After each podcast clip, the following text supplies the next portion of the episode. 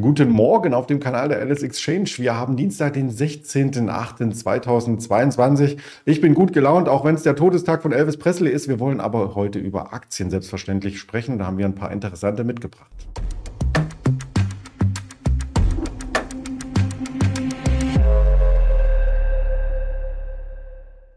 Und wie jeden Dienstag habe ich auch den Daniel Sauern zu Gast. Den komme ich gleich zu ihm oder hole ihn rein virtuell. Wir sitzen nicht nebeneinander. Vorher natürlich noch der Risikohinweis, dass all das, was wir sagen, nach bestem Wissen, Gewissen recherchiert ist und wir keine Handelsempfehlung oder Anlageberatung äh, tätigen. Ja, und da ist der Daniel auch schon. Guten Morgen. Schönen guten Morgen mit äh, fester Stimme, denn ich war nicht auf dem Elvis Festival in Bad Nauheim am Wochenende, sondern ähm, in Frankfurt. Jetzt hast du es fast verraten, warum meine Stimme so dünn ist, aber das ist ein ganz anderes Thema. Äh, wir wollten eigentlich einen Reversal Tuesday anstimmen, aber der reversal ja schon in der Vorbörse. Also wo soll es denn noch hingehen? Wo soll es noch hingehen? Also beim DAX fehlen 4 bis 5 Prozent zur 200-Tage-Linie. Die ähm, kürzer laufenden Durchschnitte, wenn man so will, die haben wir ja schon angelaufen. Bei der Nasdaq sind es eigentlich nur noch knapp 2 Prozent, die fehlen. Und wenn man sich das mal anguckt in den USA, also jetzt geht es dann doch ans Eingemachte und vor allen Dingen sind die Umsätze ähm, mit dem Mitte des August jetzt sehr, sehr niedrig. Wir sind bei den Tiefständen des Jahres an dem, was umgesetzt wird äh, an Aktien im deutschen Aktienindex auch gestern.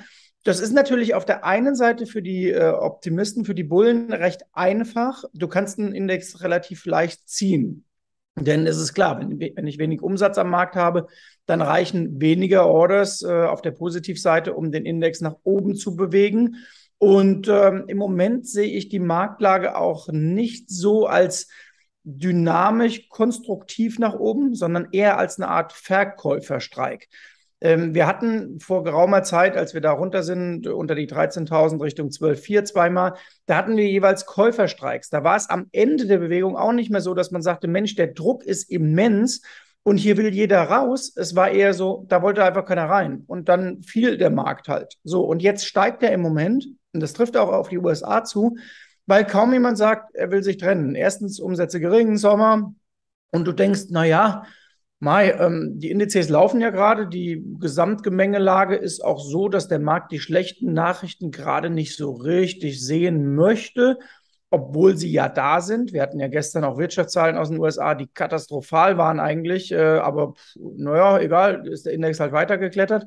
Und ähm, ja, so ergibt sich dieses Bild. Aber nochmal, man muss sich schon bewusst sein, was sich da zusammenbraut. Also die Indikationen in den USA sind deutlich dafür, dass man sagt, ähm, eine Rezession ist möglich. In Deutschland sind wir auch in den Umfragen und in den äh, Statistiken jetzt auf der höchsten Wahrscheinlichkeit für eine Rezession seit Herbst 2020, also im Grunde genommen äh, Reinlauf in, die, in den ersten Corona-Winter. Und wenn man noch was Positives sagen möchte, Abschluss des letzten Quartals, wenn man sich mal die Quartalszahlen der DAX-Unternehmen anguckt, dann kann man ein, so, so ein Grundfazit ziehen. Das da lautet eigentlich, Umsatz war noch okay, also das äh, sieht gar nicht mal so schlecht aus. Gewinn war aber sehr mau. Das liegt selbstverständlich an den ganzen Thematiken, Rohstoffpreise und äh, Einkaufspreise, die wir da gesehen haben. Äh, das kann sich jetzt jeder rauspicken, wie er will. Die Optimisten sagen, naja, da müssen doch nur die Preise ein bisschen runterkommen. Der Umsatz ist ja da. Dann zieht es wieder richtig nach oben und die Unternehmen stehen blendend da. Die Pessimisten sagen, naja, bis jetzt war schon kein Gewinn da. Wenn jetzt auch noch der Umsatz wegbricht, weil wir in eine Rezession gehen, dann sieht es aber richtig mau aus. Also sucht es euch am besten aus. Wir hatten uns gestern ausgesucht, die HelloFresh, ähm, die ja auch im zweiten Halbjahr noch ein bisschen mehr Gas geben möchte. Wir hatten über Sartorius gesprochen, vom Tief wieder 50 Prozent nach oben. Und eine Henkel kam gestern, da war genau das, was du gesagt hattest, äh, dass wir eben Umsätze aufgrund von Weitergabe der Erzeugerpreise an den Endkunden gesehen hatten. Aber der Gewinn, der bricht über 40 Prozent äh, zusammen. Jetzt ist die Frage äh, beim Zusammenbruch, die Volatilität ist ja auch sehr, sehr gering. Kommt dann wieder das ins Spiel? Volatilität zieht an und die Kurse geben schlagartig nach, wenn es keiner erwartet? Ja, man sieht es ja hier schon. Du hast es schön abgetragen. Ähm, wir sind genau da, wo wir im Frühsommer waren, als wir ja diese merkwürdige Erholung hatten Richtung 14.700. Die Älteren werden sich erinnern. Das war ja irgendwie schräg und ähm, keiner wusste, warum der Index oder die wenigsten konnten sich erklären, warum der Index damals nochmal so gezogen wurde. Jetzt laufen wir die gleichen Volatilitätslevels an ich bin nicht der wahnsinnige Freund von Saisonalität. Äh, jetzt zwischen Wahljahr USA nochmal separat zu sehen, aber nichtsdestotrotz, wie gesagt, wir laufen raus. Und das ist vielleicht gar nicht mal so unbedingt saisonal zu sehen, aber wir laufen so langsam raus aus der umsatzschwächeren Zeit, wenn es dann Richtung September geht. Das sind nur noch zwei Wochen. Und äh, dann steht die Bewährungsprobe an. Und wir haben am Ende unserer heutigen Schalte ja noch zwei US-Werte äh, parat, die wir uns angucken. Und dann kann man schon sehen, wie gesagt, es geht jetzt in vielfach in Kursregionen, wo man sagt, da müssen die Marktteilnehmer jetzt erstmal sagen, wollen sie diese Preise längerfristig bezahlen? Und auch in Deutschland übrigens, wenn du schon Kurserholungen ansprichst. Ich habe ähm, privat bei mir im Portfolio eine Verbio, mit der war ich zeitweise ähm, hinten und das Ding liegt jetzt 50 Prozent vorne zu meinem Einstiegskurs. Und ich habe mal geguckt, 77 Prozent äh, vom, äh, vom Verlaufstief. Also da wird wirklich auch sehr viel aus der zweiten, dritten Reihe gerade deutlich hochgezogen. Und ähm, natürlich ist es gut, wenn sich Aktien erholen, aber vielfach ist es eben schon sehr weit gelaufen, muss man, äh, muss man sagen. Und äh, ich überlege mir gerade deutliche Absicherungen für mein Portfolio, beziehungsweise ich überlege nicht nur, ich habe es vorgenommen. Was du alles hast. Ich dachte eher eine Bed Bath and Beyond eine AMTD oder so. Nein. No, nee, das ist mir in der Tat äh, zu stressig, äh, zu ja. heiß. Und ich verfolge das natürlich, die Meme-Aktien und Bad Bath ist im Moment, aber das ist auch ein Indikator. Also wenn, wenn der ganze Kram läuft und wenn die Meme-Aktien laufen und äh, wie du ihn schon gerade zeigst, hier der Fear Greed Index schon wieder an der Grenze zu Greed ist. Und wir hatten ja letzte Woche diskutiert, dass Greed eigentlich fast noch mehr als nur Greed ist, wenn man sich die Unterindikatoren des Fear Greed Index anguckt, dann zeigt mir das, Stimmung ist wieder ziemlich gut. Wir können über die Lage diskutieren und wie gesagt, das wird die Diskussion der nächsten Wochen. Wie gut ist die Lage und wie gut sind die Aussichten wirklich? Und unterschätzt man nicht diesen, äh, diesen Zusammenlauf in den nächsten Monaten, weiterhin doch steigende Zinsen und aber eine wirklich schnell zurückkommende Wirtschaft. Äh, denn wenn, das hilft dir ja wenig, wenn die FED sagt, wir machen statt dreiviertel Basispunkt einen halben Basispunkt, aber gleichzeitig kommt dir die Wirtschafts- und die Wirtschaftsdaten richtig massiv von oben entgegen. Und ich fand gestern, das war ein Warnschuss, den man auch in den nächsten Wochen nochmal rauskramen könnte. Ja, werden wir uns äh, weiter anschauen. Der Dow Jones übrigens auf dem Mitte Mai hoch äh, schon. Also da ist einiges ähm, wieder nach oben gelaufen. Auf der anderen Seite, du sagtest, die Wirtschaft könnte ja ein bisschen ächzen. Das kann man vielleicht schon am Ölpreis ablesen. Der hat nämlich eine wichtige Unterstützung jetzt wieder gebrochen. Ganz genau. Deswegen habe ich ihn auch heute auch explizit mitgebracht. Das war der Gedanke dahinter, dass man mal sieht, ähm, wir reden ja über steigende Energiepreise und alles redet über Gas, aber wenn man auf den Ölpreis guckt, und das ist ja ein Frühindikator auch für die wirtschaftliche Entwicklung, dann ist der merklich auf dem Weg nach unten und er folgt übrigens dem zweiten Frühindikator, der noch weiter vorlaufend ist. Das ist nämlich Dr. Copper, der Kupferpreis. Und der hat ja in den letzten Monaten schon deutlich nachgegeben. Ähm, da ist es sogar schon so, da ist die ganz große Abwärtsbewegung schon beendet. Bei Öl gucken wir erstmal, wie weit das geht. Ähm, in der Backwardation-Situation, also über die Terminkurve, war das übrigens schon seit Wochen zu sehen, dass man Richtung 2023 mit äh, merklich sinkenden Kursen rechnet bei Öl auch.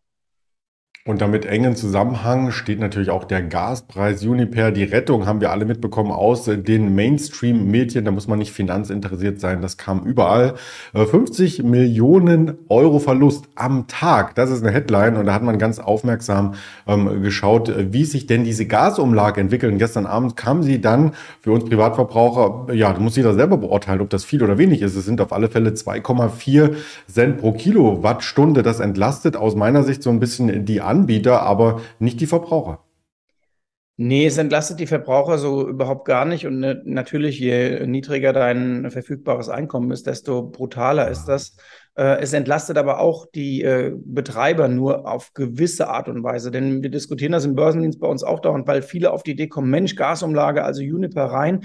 Wir sehen es eher umgekehrt, dass man sagen muss, ähm, schaut euch nicht diese Gasumlage an, auch wenn die nochmal erhöht werden sollte. Man schaue sich eher an, wie viel Geld der Staat immer nachschießen muss. Und das verwässert natürlich die Aktie und äh, bevor es so richtig losging, war die Juniper, also die 40 würde ich da mal nicht nehmen, sagen wir mal, sie war bei guten 20, als es so richtig losging äh, nach unten. So, der Rest waren einfach die Halbpreise des, der letzten Jahre. Ähm, Und wenn man sich das anguckt, der Staat geht jetzt rein und wieder rein und wieder rein und die Aktie wird, das passiert bei Staatsunternehmen oder bei, bei teilverstaatlichen Unternehmen dann nicht, äh, auf den Staatseinstiegskurs fallen. Aber ob die bei acht bleiben muss, äh, da mache ich mal ein großes Fragezeichen, denn die Verwässerung nimmt und nimmt äh, zu und deswegen ist die Juniper nach wie vor sehr, sehr riskanter Kandidat und das muss noch nicht der, das Ende der Fahnenstange sein nach unten.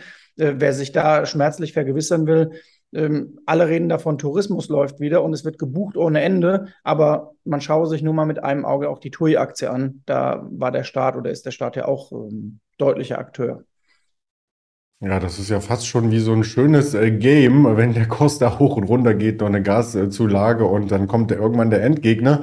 Erinnert ja. mich ein bisschen an die PlayStation. Äh, die zieht übrigens auch an der Xbox ordentlich vorbei. Das soll die Überleitung sein zu Microsoft.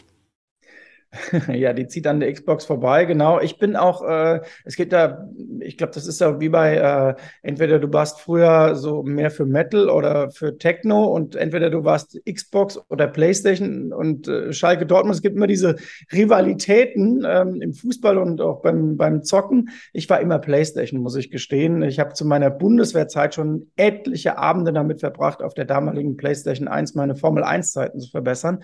Ähm, aber kommen wir raus, von Opa äh, erzählt von der Bundeswehr und zum aktuellen Umsatz bei der PlayStation. Der schaut gut aus, aber die Microsoft-Aktie, die habe ich mitgebracht, ebenso wie, den, äh, wie eine zweite US-Aktie gleich noch. Du äh, zeigt sie, hast du schon verraten. Ähm, die sieht spannend aus. Warum? Äh, weil man sich das hier anschauen kann. Wir laufen jetzt auf Kurslevels zu, die im Grunde genommen fast schon wieder, äh, ja, alles ist Superzeiten sind, nämlich Ende 2021 und da waren wir ähm, nah am Rekordhoch an der Nasdaq. So, und das ist diese Bewährungsprobe, von der ich eben gesprochen habe. Man schaue sich das mal an. Ähm, die Kurse von vor paar Wochen, das waren im Grunde noch Kurse, wo man sagt, da ist drin, dass die Wirtschaft sich abkühlen könnte, dass Menschen vielleicht weniger Geld haben für Konsum dieser Art und auch für Elektronikprodukte. Und äh, da wurde das im Kurs abgebildet. Jetzt muss man klar sagen, Krise ist bei Microsoft nicht mehr abgebildet. Das sind schon wieder gute Launepreise in der Aktie. Und es wird sehr, sehr spannend sein, ob diese Aktie ein zweites Korrekturbein braucht. Und ähm, da kommen wir direkt zur nächsten, bei der gilt genau das Gleiche. Ja, ich habe die schon mal eingeblendet, weil ich mich erinnert habe. Wir haben schon mal über die Xbox gesprochen. Da sagtest du, ich glaube, es war vor Weihnachten, dass die überall vergriffen ist und dass man nur noch auf eBay, glaube ich, welche genau, findet. Und da haben wir es auf äh, Amazon versucht. Da gab es aber keine mehr. Deswegen wollen wir heute auch noch mal Amazon reinbringen. Genau, aber die Amazon passt äh, sehr gut dazu. Äh, du hast hier die ausgeflaggt mit Megageschäft Schulbeginn. Das stimmt, da decken sich natürlich viele ein. Äh, man kennt das ja in Deutschland auch, wenn die Schule losgeht, dann gibt es bei Lidl und bei Aldi immer die ganzen äh, Tische, die voll sind mit allen möglichen Schulartikeln. Aber natürlich äh, E-Commerce und äh, Schulbeginn weltweit für Amazon ein Riesending. Aber wenn man sich auf den Chart fokussiert, dann sieht man sehr gut, dass das äh, die Story ist im Endeffekt wie bei Microsoft. Also wir laufen auch hier die Verlaufshof des Frühjahrs erstmal an und dann wäre äh, das Rekordhoch vom oder das äh, Zwischenhoch vom Ende des letzten Jahres gar nicht so fern. Und auch da eben, die Erholung ist kräftig ähm, und die Amazon-Aktie ist gepreist auf Rezession? Nein, wirklich, äh, das muss man klar sagen. Äh, sie ist gepreist darauf, dass die Leute weiter Amazon Prime äh, abonnieren und nutzen, dass sie reichlich bestellen. Und wenn man sich das anguckt weltweit mit der Entwicklung der Preise, der Rohstoffpreise, Deutschland ist mit Gas in gewisser Weise eine Ausnahme, aber es ist ja auch in anderen Ländern so, dass Inflation eine Rolle spielt und dass die Frage des disponiblen Einkommens eine Rolle spielt. Und dann ist nochmal die große Diskussion, wie viel kann ich dann ausgeben, für den leichten Einkauf bei Amazon, für die Bestellfunktion dort. Und das wird auch viele im E-Commerce betreffen in den nächsten Monaten. Ich gucke da in Deutschland auch viel auf die Zalandos dieser Welt, wo ich mich frage, wenn du drei, vier, 500 Euro extra Kosten an Gas hast, wie leichtfertig ist dann noch die Bestellung für den neuen, für das neue Kleid, für das neue T-Shirt oder was auch immer, was ich mir da per Zulieferung kommen lasse. Und das wird auch weltweit Amazon betreffen. Und deswegen ein bisschen Vorsicht bei der Aktie, finde ich.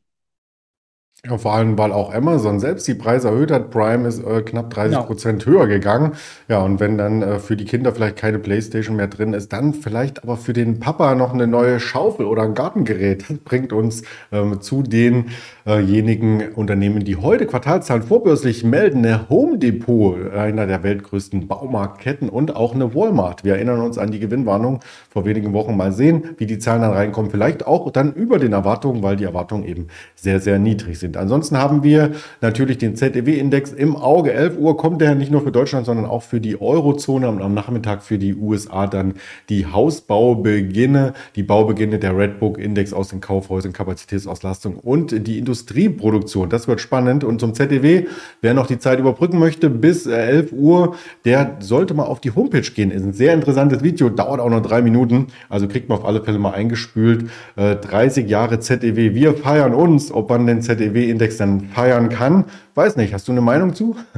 Ich bin mal gespannt, weil äh, es ist ja oft missverständlich und wir erklären es immer und immer wieder. Der ZEW-Index ist ein nachlaufender Index und nicht wie der IFO ein vorlaufender Index. Das heißt, im Grunde wird da jetzt abgefragt, wie ist die Stimmung von im weiteren Sinne Kapitalmarktteilnehmern. Und wenn ich mir den DAX angucke über die letzten Wochen, es würde mich gar nicht überraschen, wenn der etwas besser ausfiele als gedacht, aber vom ZDW nachher nicht blenden lassen. Das Ding guckt zurück. Also das ist als äh, Indikator für die nächsten Wochen im DAX nicht zu gebrauchen. Und äh, ähm, ja, deswegen lassen wir uns mal überraschen, was der ZDW so bringt. Machen wir. Zu gebrauchen sind auf jeden Fall die Social Media Kanäle, die auch nochmal kurz ins Bild gereicht. Unter dem Video gibt es auch die Direktlinks für denjenigen, der sagt, ich möchte das aber jetzt nicht suchen bei Twitter. Einfach auf den Link klicken mit Maus, linke Taste im Idealfall. Dann äh, klappt Ganz lieben Dank für deine Expertise und dann wünsche ich dir schon mal einen schönen Dienstag und Restwoche. Euch auch. Schöne Restwoche. Bis nächsten Video. Ciao.